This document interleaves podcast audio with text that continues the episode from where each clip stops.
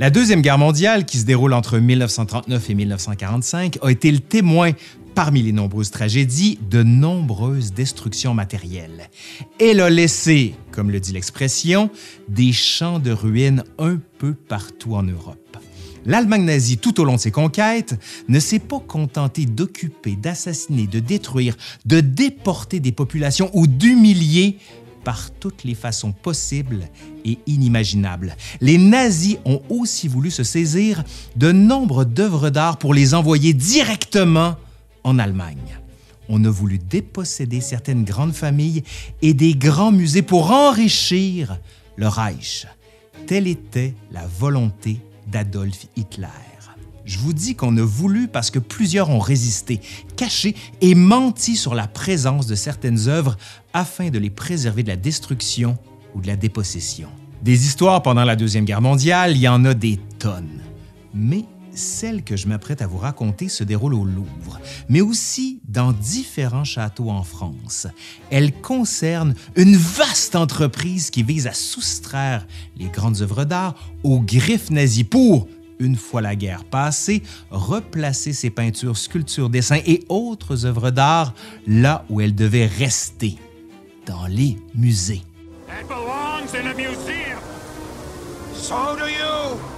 Cette histoire m'a été inspirée par un nouvel opéra sur un livret de Michel-Marc Bouchard et une musique de Julien Bilodeau, qui sera présenté bientôt à l'Opéra de Montréal et qui met en scène précisément ces événements. Ne vous en faites pas, je vais vous en parler plus longuement dans la seconde partie de la vidéo. Et d'ailleurs, je vais avoir besoin d'une personne qui s'y connaît en art. Ah oui, ah oui!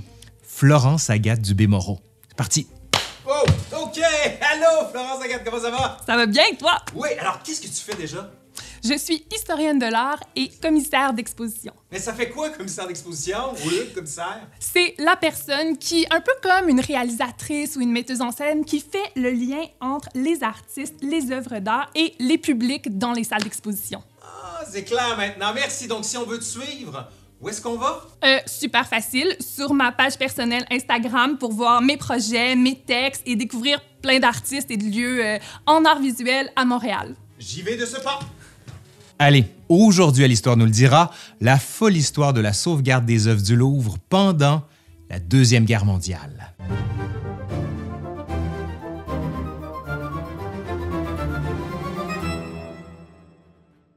Nous sommes dans les années 1930. Deux personnages sont au cœur de l'histoire de la sauvegarde des œuvres du Louvre. Dans un premier temps, Jacques Jaujard, né le 3 décembre 1895, qui a été journaliste, mais surtout directeur des musées nationaux et de l'École du Louvre. Dans un second temps, Rose Valland, de son côté, qui est née le 1er septembre 1898 et qui est, au début de la guerre, conservatrice du musée du jeu de paume. Tous deux occupent des postes importants dans la mise en valeur des œuvres d'art des musées parisiens. Cependant, plus à l'ouest, Adolf Hitler a pris le pouvoir et étend peu à peu les frontières de l'Allemagne nazie. En mars 1936, Hitler ordonne à ses troupes, dans ce qui apparaît comme une violation claire des clauses du traité de Versailles, qui a mis fin à la Première Guerre mondiale en 1918, de réoccuper militairement la Rhénanie. Deux ans plus tard, en 1938, Hitler fait marcher ses troupes sur l'Autriche, dans ce qu'on appelle l'Anschluss, c'est-à-dire l'annexion pure et simple du pays par l'Allemagne. Les forces nazies marchent sur Vienne sans qu'aucun coup de feu ne soit tiré. Il apparaît désormais évident qu'Hitler cherche à réunifier sous son régime toutes les populations germanophones les échos à Paris parlent d'une nouvelle guerre et on craint que la ville lumière soit bombardée, que ses musées soient détruits et avec eux les milliers d'œuvres qui en font ses richesses. Jacques Jaujard, bien au fait des événements politiques qui se déroulent, n'entend pas être à la remorque et entend agir avant qu'il ne soit trop tard. Il faut dire que ce dernier a de l'expérience en 1936, en pleine guerre civile espagnole, il avait été nommé délégué du comité international qui s'était fondé pour la sauvegarde des trésors espagnols. Des centaines d'œuvres d'art sont alors évacuées du musée du Prado. Des Goya, des Greco, des Velázquez, des Titiens et des Rubens sont ainsi sauvés. Revenu en France, Jaujard sent que le vent est en train de tourner et que l'éclatement de la guerre risque de compromettre les collections du musée du Louvre. Le plan d'évacuation, Jaujard l'avait depuis quelques années. Il va même jusqu'à le tester en 1938. On avait depuis plusieurs années commencé à relever différents endroits qui pourraient recevoir les œuvres, comme Brissac, Cheverny, Chambord ou encore le château de Valençay. Ce dernier avait d'ailleurs été réquisitionné dès mars 1939. Arrive le grand jour, le 25 août 1939, soit quelques jours avant la déclaration de guerre officielle, le 1er septembre, l'opération est lancé. Le Louvre est officiellement fermé. Une armée de bénévoles s'affaire à emballer les œuvres, notamment par les emballeuses de la Samaritaine. On décroche les tableaux et on les roule pour ne laisser que les cadres en place. On voit d'ailleurs sur une photo prise en septembre 1939 le spectacle de la Grande Galerie abandonnée, dépouillée de ses peintures. Au total, ce seront près de 4000 œuvres d'art qui seront envoyées un peu partout en France pour être à l'abri de la guerre et des nazis. La Joconde de Léonard de Vinci quitte le Louvre le 28 août 1939. Le chef-d'œuvre voyagera beaucoup, c'est le moins qu'on puisse dire. Dans un premier temps à Chambord, puis à Louvigny et à l'abbaye de Locdieu de Montauban, avant d'arriver dans le Lot, où elle reste pendant deux ans dans le château de Montal. Afin de ne pas attirer le regard indiscret, on ira même jusqu'à cacher la toile sous un des lits du château. Imaginez, la Joconde sous un lit. Avec le déclenchement officiel de la guerre, les transferts s'accélèrent. D'autres chefs-d'œuvre sont alors impactés, comme la Victoire de Samothrace ou encore la Vénus de Milo, qui rejoindront le château de Valençay. Entre-temps, les Allemands avancent vite et le 22 juin 1940, l'armistice est signé entre la France et l'Allemagne nazie. En 1942, la France sera divisée en zone libre et en zone occupée. Paris est en zone occupée. Pourtant, peu de temps après l'armistice, en 1940, Hitler avait ordonné la mise en sécurité des objets d'art appartenant à l'État français, mais aussi les objets d'art des particuliers, en ciblant spécifiquement les familles juives. Les Allemands mettent sur pied un organisme, le Kunschutz, dont le but est de préserver le patrimoine artistique pendant les conflits armés. Celui qui est nommé en France par les nazis est Franz von Wolf Metternich. Alors qu'il s'attendait à être en conflit ouvert, Jaujard va trouver un allié inattendu en von Wolf Metternich. Ce dernier étant amoureux de l'art et comprenant très bien la nécessité de sauver le patrimoine français. Le Louvre sous occupation reste ainsi sous la direction de l'administration française, reconnue par les Allemands, mais contrôlé par le gouvernement de Vichy, celui du maréchal Pétain. Pourtant, d'autres œuvres sont à considérer, celles des collections privées. Ici, von Wolf Metternich ne peut pas aider Jaujard et son équipe. Plusieurs collectionneurs sont spoliés et leurs œuvres d'art sont regroupées au musée du jeu de paume. Ici, les nazis veulent faire envoyer certaines de ces œuvres pour le futur musée de Linz, voulu par le Führer en personne, mais aussi pour le maréchal Göring, qui entend envoyer à sa résidence personnelle certaines de ses œuvres. C'est ici qu'entre en scène Rose Valland. Au musée du jeu de paume, elle est remplacée par l'historien de l'art et collectionneur allemand Bruno Loss. Rose Valland accepte cependant un poste de subalterne, celui de concierge, et entend bien résister au pillage qu'elle constate tous les jours. Son travail sera crucial pour la sauvegarde, mais surtout pour retrouver les œuvres qui seront envoyées en Allemagne.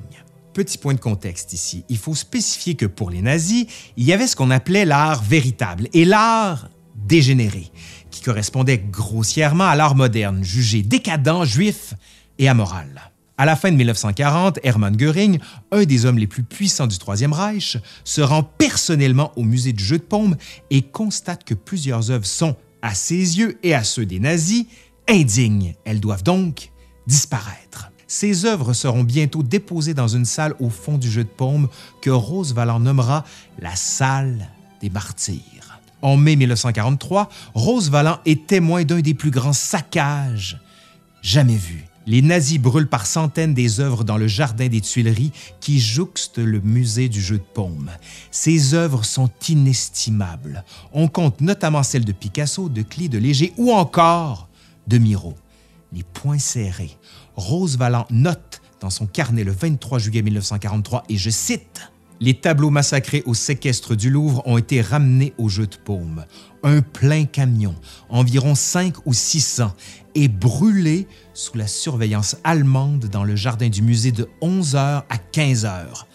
Impossible de rien sauver. Il faut dire que Rose Valland, en restant comme concierge du musée, elle, l'ancienne conservatrice, s'est donné comme mission de recueillir et colliger tous les renseignements sur les œuvres qui transitent ou qui sont détruites. Pour chacune, elle note le titre, le nom de l'artiste, les mesures et l'année. Ces renseignements seront cruciaux pour les Alliés. D'ailleurs, dès 1944, on mettra sur pied un service américain surnommé Monuments, Fine Art and Archive Program, dont les membres sont surnommés les Monument Men, qui a donné le film qui est sorti en 2014. Les nazis volent des œuvres à Varsovie, Amsterdam, Paris. Je dois constituer une équipe pour sauver ce qui peut l'être et retrouver ce qui a disparu. Les Monuments Men. Signé par Roosevelt. Grâce au travail acharné de Rose Valland, mais aussi de Jacques Jaujard et de ses liens avec Jeanne Boitel, célèbre comédienne française engagée dont le nom de code est Mozart, qui répertorie les œuvres séquestrées par les Allemands, la résistance réussira à stopper un train contenant 1200 œuvres d'art. On raconte que les notes de Rose auront permis à près de 60 000 œuvres spoliées de revenir en France ou d'être restituées. À terme, ce sera toute une aventure pour sauver le patrimoine artistique français et ce seront l'action d'hommes et de femmes qui, par un zèle et un dévouement aveugles, assureront le maintien des collections du Louvre. Paris est libéré le 25 août 1944 et le musée du Louvre sera au centre des combats on raconte que des 630 prisonniers allemands faits par la résistance, certains pris de mouvements de panique à la suite de balles perdues, se cacheront dans les sarcophages égyptiens où ils seront découverts par les résistants français. Le retour des œuvres au Louvre débute au printemps 1945 et s'étalera sur plus d'un an. Finalement, en 1947, on constate qu'aucune œuvre ne manque à l'appel et la Grande Galerie est officiellement ouverte le 7 octobre. Plongeons maintenant au cœur de l'opéra La beauté du monde pour en apprendre davantage sur deux œuvres qui ont été centrales à sa création et qu'on retrouve tout au fil du spectacle. Premier arrêt, Matisse. Plus précisément, son tableau intitulé Femme assise. Bon, je vous le décris un peu. On y voit une femme qui nous fait face, installée confortablement sur un fauteuil dans un intérieur domestique.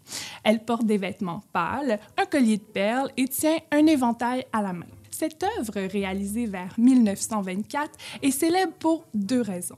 D'abord, parce qu'elle est signée par Matisse. Henri Matisse est un peintre français qui a marqué l'histoire de l'art de la première moitié du 20e siècle. Il compte parmi les figures incontournables de la période artistique qu'on appellera l'art moderne.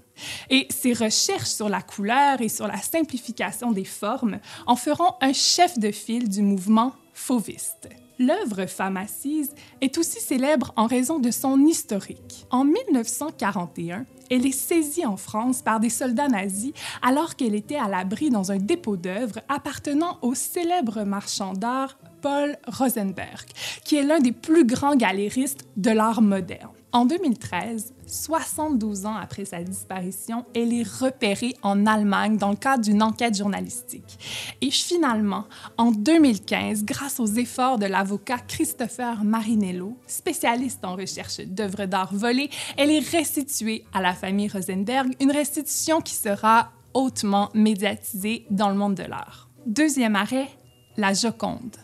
Pièce maîtresse du Louvre, elle aurait été peinte entre 1503 et 1518 par Léonard de Vinci. La Joconde se présente comme une petite peinture à l'huile effectuée sur un panneau de bois. Il s'agit du portrait d'une femme qu'on croit s'être appelée Lissa, qui pose assise à l'avant-plan d'un paysage montagneux. Et certainement le trait descriptif le plus emblématique et le plus important de l'œuvre, la jeune femme nous regarde et nous sourit. À l'époque, cette décision artistique est tout à fait à contre-courant des normes du portrait dans la haute société où l'on préfère plutôt des portraits de profil complet avec expression neutre.